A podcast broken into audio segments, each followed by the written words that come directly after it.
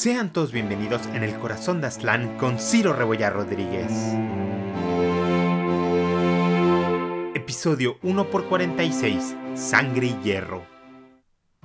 Hola nuevamente a todos, espero que se encuentren muy bien. Antes de comenzar, quiero disculparme por la falta del capítulo la quincena pasada, y les agradezco su paciencia y continuo apoyo. Asimismo, aprecio toda su retroalimentación y mensajes de aliento. Los invito a seguirme en mis redes sociales, dejaré los links en la descripción, ya que compartan la serie. Esto realmente me ayuda muchísimo. Y sin más preámbulos, comenzamos. En el capítulo anterior vimos a profundidad las secuelas de la batalla de Otumba liberada a principios de julio entre las fuerzas imperiales mexicas y el remanente del ejército aliado castellano-tlaxcalteca. Como recordarán, el encuentro fue bastante agotador para los europeos, los cuales estaban ampliamente superados en número. No obstante, pese a todo pronóstico, estos salieron victoriosos. El resultado tuvo repercusiones interesantes en Tenochtitlán, pues el Tlatoani Cuitláhuac decidió cambiar de estrategia y buscar aliados por todo el valle para terminar con la crisis. En ese tenor, se acercó primero a los tlaxcaltecas, los cuales lo rechazaron, aunque el príncipe Xicoténcatl Jr. y sus allegados sí querían una alianza panindígena. Tras este fracaso, el emperador buscó la ayuda de los purépechas, un estado situado en el actual Michoacán. Los purépechas eran sus viejos enemigos y eran el segundo imperio más grande de Mesoamérica. Los mexicas prometieron toda clase de cosas para ganar su favor, sin embargo, los resentimientos históricos y la apatía hundieron cualquier posibilidad de amistad, y Cuitláhuac tendría que continuar solo. Por su parte, Hernán Cortés tenía sus propios problemas. Había perdido muchos soldados, había extraviado mucho oro y sus tropas estaban al borde de un motín. Además, estaba la incertidumbre de la alianza con los tlaxcaltecas. Como mencioné hace un instante, había cierta facción tlaxcalteca que quería eliminar a los castellanos, Asimismo, un grupo de europeos creía que los tlaxcaltecas no tenían el talento, fuerza o disciplina para destruir al imperio mexica. Todos estos contratiempos endurecieron y encolerizaron al caudillo. En consecuencia, decidió actuar. Y en el capítulo de hoy, precisamente veremos el fatídico resultado de su furia. Los castellanos pasaron alrededor de 20 días en Tlaxcala. Sus heridas habían sido profundas y necesitaban descansar. La mayoría se recuperaron sin mayor problema, con excepción de cuatro que fallecieron. Durante este periodo, los tlaxcaltecas empujaron a Hernán a pasar a la ofensiva, el cual gustosamente siguió su consejo. La nueva campaña sería librada en la provincia de Tepeaca. La ciudad de Tepeaca era una fortaleza construida en la cima de una colina en medio de un valle entre la región del Popocatépetl y el pico de Orizaba. Al igual que Tlaxcala, estaba gobernada por cuatro grandes señores en paridad de rango. Aquella provincia había sido una de las que más había resistido la conquista mexica, no obstante, fue eventualmente doblegada. Su ubicación entre Tenochtitlán y la costa del Golfo la hacía un importante centro económico, militar y de comunicación para los mexicas, y con los años habían invertido mucha energía en su integración a la estructura imperial. De hecho, muchos mexicas migraron a la ciudad y a los pueblos aledaños. Naturalmente, también era estratégicamente importante para Hernán, pues podría conectar de mejor manera su base en Veracruz con sus aliados en Tlaxcala. El 1 de agosto de 1520, las fuerzas cortesianas emprendieron su marcha rumbo a Tepeaca. El ejército estaba compuesto por alrededor de 2.500 hombres, la gran mayoría, 2.000 aproximadamente, eran tlaxcaltecas. Los otros 500 eran castellanos, entre los que iban 17 jinetes y 6 ballesteros. Esto representaba a casi la totalidad de la tropa europea. Verán, tras la incautación del oro en el capítulo pasado, una facción de los castellanos estaba planeando una rebelión en contra del caudillo, con la intención de volver a Cuba. Esta estaba siendo coordinada entre los hombres de Narváez y el remanente de hombres del gobernador Velázquez. Hernán sabía de la insatisfacción de la tropa y determinó que una acción audaz sería el mejor remedio para aplacarlos. Como bono, podría explotar las riquezas de esas tierras, intimidar a Tenochtitlán y satisfacer su propio deseo de venganza. Tepeaca estaba a tan solo 65 kilómetros al suroeste de Tlaxcala, pero el camino no era tan directo. debían rodear el volcán de Matlalcuelle, hoy conocido como la Malinche. Las primeras dos noches del viaje pasaron sin ninguna adversidad. Sin embargo, al tercer día tuvieron que luchar una pequeña escaramuza en contra de los tepeacas. Tras vencerlos, continuaron su camino, arribando al poblado de Acatzinco. Siguiendo con su costumbre, Hernán envió un mensaje a la ciudad de Tepeaca, exigiéndoles una explicación por su conducta, entre comillas, revoltosa y sobre la muerte de unos hombres de Narváez varios capítulos atrás. Además, les demandó expulsar a los mexicas de la ciudad. Los tepeacas rechazaron desafiantemente esta oferta y amenazaron con matarlos a todos si no se daban la vuelta. El caudillo de Medellín, encolerizado, ordenó a su escribano redactar un documento en el cual prácticamente decía que los mexicas y sus vasallos habían jurado fidelidad al rey de Castilla y aún así mataron a cientos de españoles. Por lo tanto, serán todos reducidos al estado de esclavitud como castigo.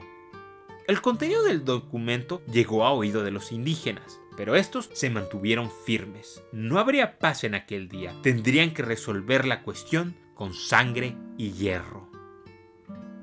Los castellanos iniciaron el ataque a Tepeaca. Los mexicas y sus aliados salieron a enfrentarlos y la lucha se libró entre los maizales y mayegales.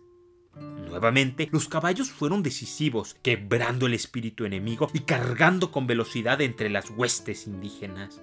Los tlaxcaltecas lucharon como hombres poseídos y capturaron a una muchedumbre de rivales. Hernán entró a la ciudad victorioso y aceptó la rendición de los líderes tepeacas. El 4 de septiembre de 1520, sobre aquel antiguo lugar fundó un nuevo ayuntamiento llamado Segura de la Frontera.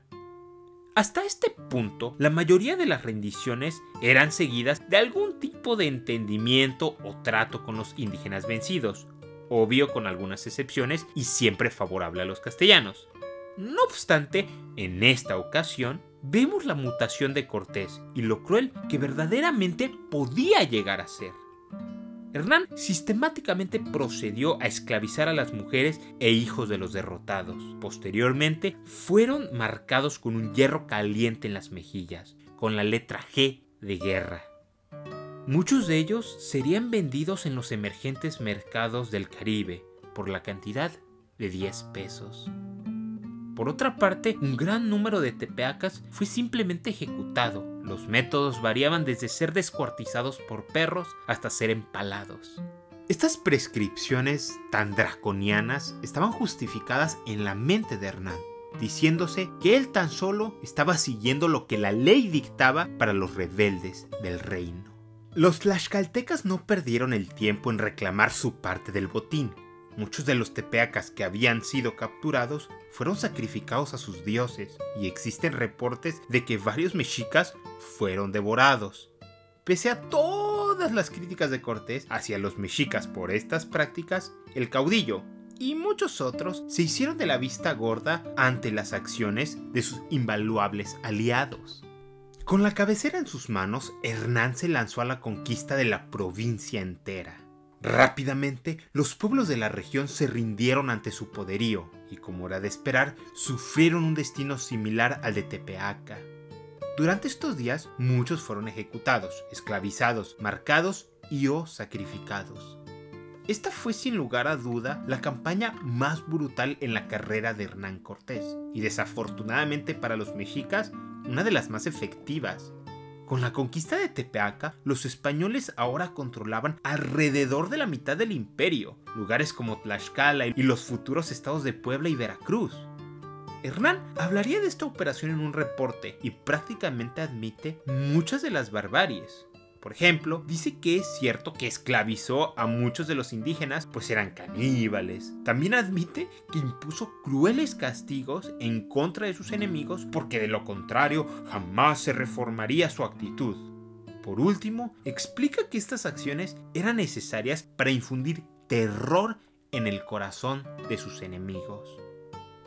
Mientras tanto, en Tenochtitlán el emperador Cuitláhuac intentaba reconstruir la moral de los mexicas. A este fin, se lanzó en un proyecto de reconstrucción de la ciudad, la cual había sido fuertemente dañada en los últimos meses. El Tocali fue arreglado, así como canales, avenidas y casas. En septiembre, las ceremonias de entronamiento fueron oficialmente llevadas a cabo, además de la celebración del festival Ochopanzitli. En general, los tenochcas vivían en una ilusión de seguridad y pasividad. Cuitláhuac en particular no organizó ningún nuevo esfuerzo ni encontró ninguna alianza que valiera la pena. En otras palabras, era un camarón durmiente. Dicho esto, pequeños esfuerzos defensivos sí se realizaron, como la construcción de pequeñas fortificaciones y la fabricación de lanzas largas similares a las utilizadas por los europeos. Volviendo con los conquistadores, Hernán decidió establecer su nueva base de operaciones en Tepeaca. Tenía dos razones. Uno, su ubicación estratégica y dos, quedarse en Tlaxcala era riesgoso. ¿Qué pasaría si sus aliados se les volteaban? Por consiguiente, durante las siguientes semanas, Cortés se mantuvo puesto en la provincia, donde produjo cinco importantes documentos encaminados a reforzar su posición legal. El primero era una especie de mezcla entre cuestionario, contestado por algunos de los miembros de la expedición, y relato. En general, infería que Cortés había hecho hasta lo imposible por garantizar el oro de la expedición y culpó a Narváez del desastre de la Noche Triste. El segundo documento decía que debido a los problemas que había causado Narváez y Velázquez, todas sus propiedades en el Nuevo Mundo serían confiscadas. El tercer documento era una carta firmada por 534 castellanos en la que expresaban su deseo de que Hernán continuara al mando de la expedición y como justicia mayor de la Villa Rica. Cabe destacar que varios firmaron sin saber siquiera el contenido del documento, y otros tantos lo firmaron por miedo, pues se corrió el rumor que aquel que acusara al caudillo de traidor sería declarado enemigo del reino y estrangulado. Ojo, muchos firmaron de buena fe, pues eran aliados de Hernán. El cuarto documento era de carácter financiero, describiendo los gastos que había hecho Cortés en la expedición a Yucatán. El principal propósito de este reporte era utilizarlo en un posible pleito legal con el gobernador de Cuba. El último documento es la carta de relación donde escribe la campaña en Tepeaca y admite al rey las crueldades que realizó. Además, incluyó un detalle importante, su plan de proclamar a Carlos como emperador de la Nueva España. Esta es de las primeras veces o la primera vez, no estamos seguros del todo, que oficialmente se utiliza este término para describir los territorios mesoamericanos. Este era un salto intelectual bastante grande, pues para los europeos solo existía un imperio, el Sacro Imperio Romano Germánico. Oficialmente ni siquiera existía España. Por lo tanto, esto era hasta cierto punto escandaloso, pues elevaba a esta región del planeta al mismo nivel. Independientemente de aquellas indagaciones ideológicas, las realidades más prácticas tomaron atención del caudillo, pues quería retomar su ofensiva en contra del imperio mexica. A este fin, Cortés encargó a Martín López que construyera en Tlaxcala 13 bergantines. Sus intenciones eran claras, seguiría el ejemplo de la reconquista y buscaría capturar el bastión enemigo por medio de una combinación de ataques terrestres y acuáticos. Sin embargo, la historia de la conquista no está completamente definida por los sables castellanos, sino también por un nuevo y mucho más mortífero enemigo, la viruela.